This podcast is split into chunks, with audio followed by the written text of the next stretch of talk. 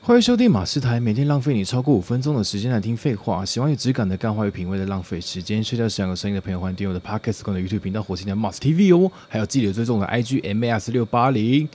你的 IG 多少？嗯，我的 IG 比较长诶多长？，C H I H C H I N G 底线 S U N N Y。耶、你好，嗨，你怎么称呼？我是菲菲，菲菲，菲菲是做什么的？我是一名医检师，医检师。没错。没错，我们今天要访问这个医检师，这是我们的全新计划——百位职人访谈，社会新鲜人必听听听听听。好的，那我们就进入我们的第一题：你为何会进入这个行业？嗯，这个其实有点复杂，而且故事有点长哦你。说，嗯，如果这是给社会新鲜人听的话，我觉得刚好可以从那个角度切，就这个角度切入哈。就是当初那时候高中的时候考大学，你不知道自己的方向是什么，所以听从了家里的意见。所以那时候家里就跟我说，觉得可以去学个医的。但医生我觉得太久，而且医生也是很难考，我也考不到，所以就后来不知道什么辗转就变成了医检师。然后之后医检师读到大四的时候会去实习嘛，所以你实习的时候，其实你就知道，如果你持续这样做的话，你未来的生活会是长怎样的。然后那时候就觉得啊，好像有一点嗯平淡，就觉得可能可以再考虑一下。所以后来我就先去考了研究所，研究所做完之后，就先出来做别的工作。很多人都很好奇，为什么我研究所顾就是读完之后不直接去考检验师，然后直接去当一检师？检验师跟医检师有什么差别啊？没有，他们是一样的东西。诶、对，反正你听到医检师、检验师都是在讲同一群人这样。然后那时候我就想说，其实我的想法很单纯，因为医检师的生活我已经知道是怎么样了，所以我想去看看外面的公司是长怎么样，怎么运作，有什么部门，他们在做什么事情。其实这些对医学系，就是学医学方面的人来说是非常非常陌生的，因为我们的世界太小，我们就在医学领域里面。嗯所以后来我又去很多公司啊，可能科技业我也去过，然后代理商、美容美发我也去过。哦，对，后来为什么绕了一圈之后又回来？是因为有一年我阿公出了车祸，后来我就被家人急扣到医院之后，我开始跟医生、跟护士沟通。在那个时候，我突然发现，现在的人或者是我身边的家人，他们好需要我，他们好需要一个类似人的人，就是懂这些东西的人，因为他们都好紧张哦。嗯就其实这些东西还好，没有这么严重，或者是说好，那如果现在这么严重的话，我们要怎么处理？我发现正常人都很慌张，嗯然后很紧张，他们不知道怎么做。医生说每句话，他们都觉得超级无敌可怕。那时候我就想说，为什么我不回来？然后为什么我明明读这个，我就整等于是说我突然觉得很想要帮忙，嗯很想要帮助，不管是我的家人也好，我身边的人如果有这个需求的话，或者是朋友的朋友，反正大家有这个需求，有医学相关想问的东西，反而我都可以回答得出来，这才是我那时候很想做的。所以后来就这样子，因为阿公出车祸这件事情，所以我后来就去考试，考完试之后我就回来当医检师了。哦，对。好，那你觉得什么样的人适合做这个工作呢？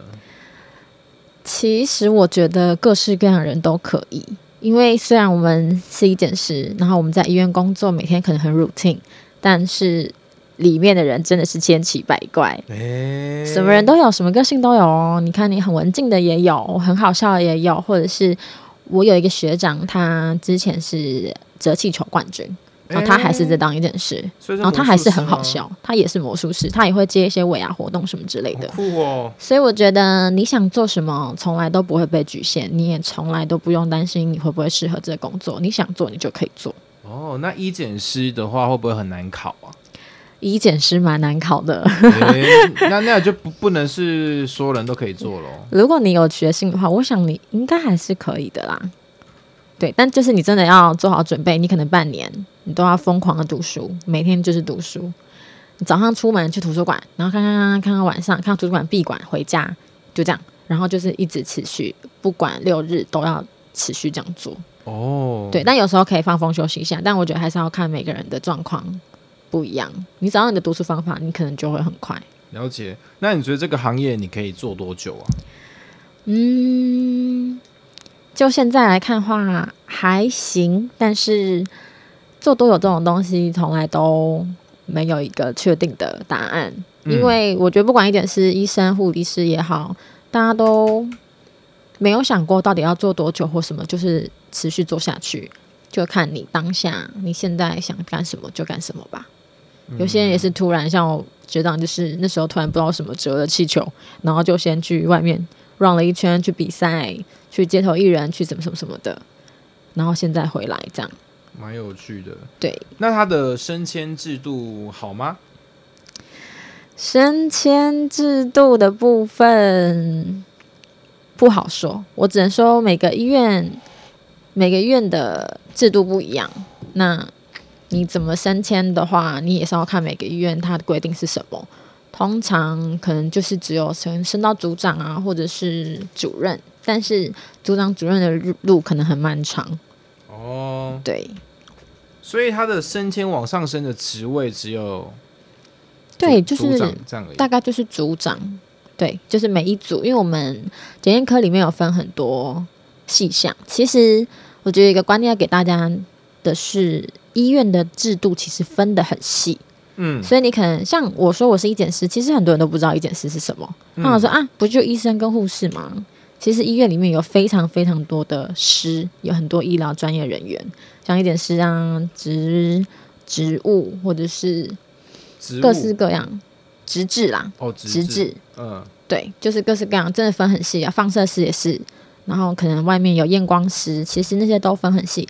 我们做什么，我们就是专注做那些东西。哦，那这些师跟师之间薪水是不是都不一样啊？对，薪水好像都不太相同，但我其实不是很确定其他人的薪水怎么样。但我知道，可能医生下来之后就是药师吧，药师好像福利真的蛮好的。多好，我不好说啊，这样讲出来可以吗？反正大概一定有个七八万起跳之类的吧。但其他的师大家真的不要不要不要不要，我们在医院工作，但我们没有薪水这么高哦，哦不要被那个梦幻泡泡给蒙蔽了哦。这这个还有梦幻泡泡哦，对啊，因为大家都说，哎、你在医院啊，薪水不错哦，呃，没有没有没有没有没有只有药剂师哦。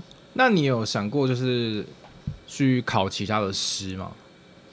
我没有想过，因为我觉得考一次一检师我就已经累到不行了，我可能其他的没有办法再 handle 他们了。哦，对啊，了解。你觉得这个工作跟一般的工作有什么差别啊？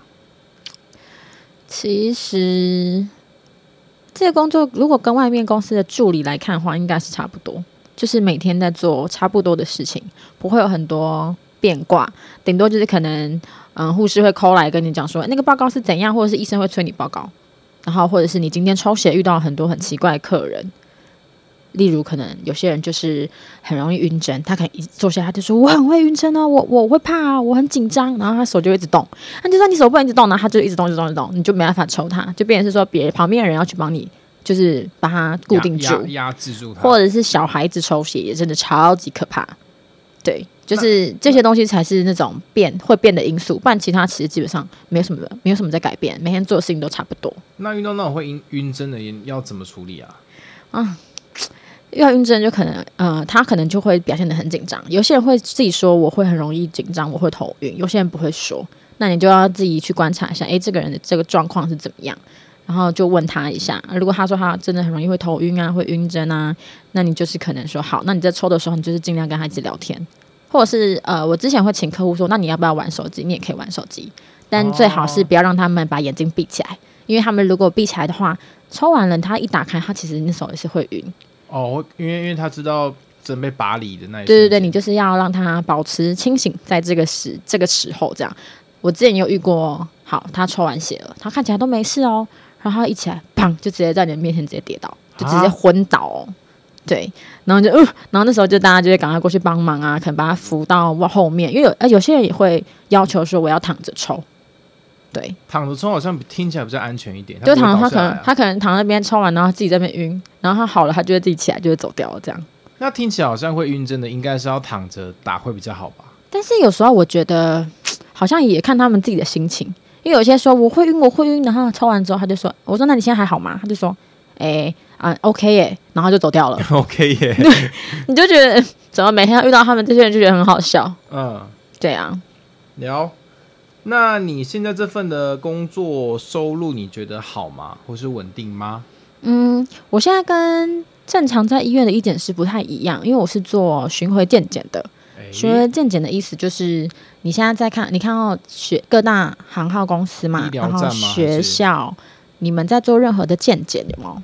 就是会有一群人去你们公司或去学校摆起来，嗯然后当场帮你们抽血啊，或是帮你做这些检验，那就是巡回健检。哦，对，所以我们就会出一批人，然后过去你们公司或是你们学校，然后帮你们做这些健康检查的项目，然后做完，然后回家之后再帮你们发报告出来，这样你们就会收到一份报告，健检报告。那你现在这个情况，因为我们目前这状况是不太能去跟外面人接触嘛，那你这个时候，你们公司怎么处理你们的职位啊？嗯，这个时候，就变成在公司了吗，在医院里面嘛。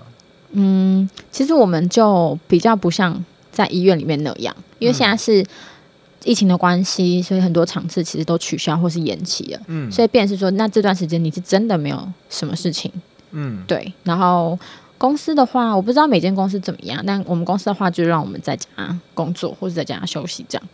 然后，因为最近一点是好像很缺人，所以我跟我一些伙伴有去报名那个指挥中心在征招一检师这件事情。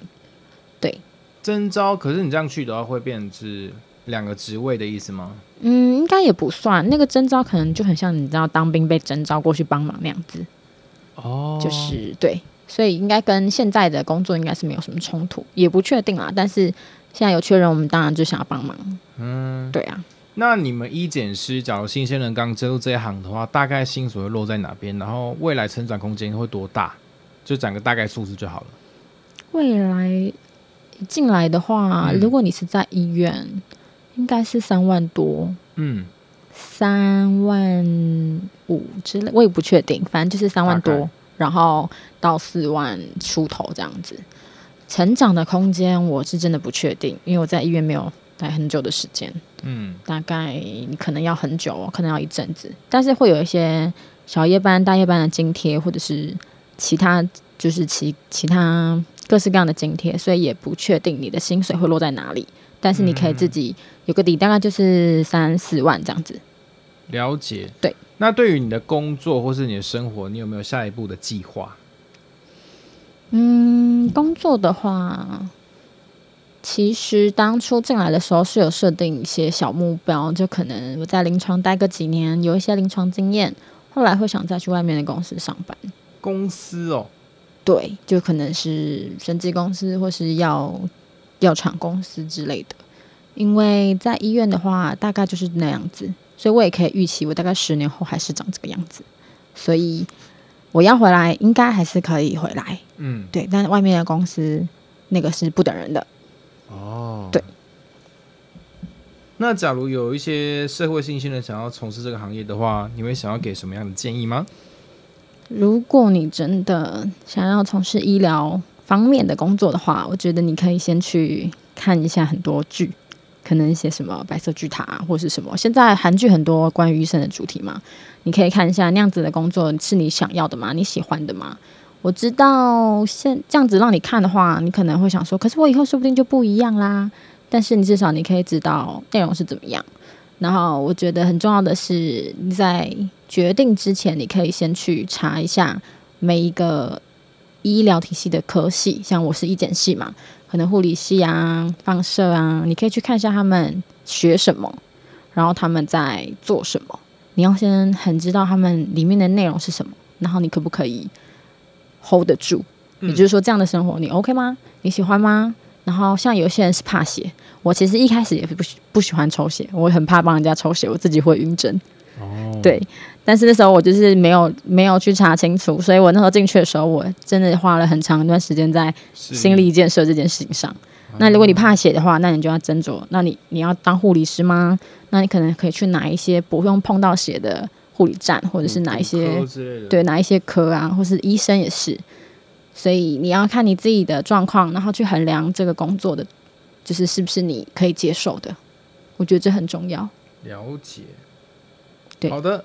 那各位有任何意见，或欢迎在底下留言。不定期的 IG 直播，希望大家能够多支持、按赞、分享，记得帮我的 Pocket 打五颗星好评哦。我是马斯，拜拜，你是谁？我是菲菲啦，我们下期再见，大家拜拜。拜拜。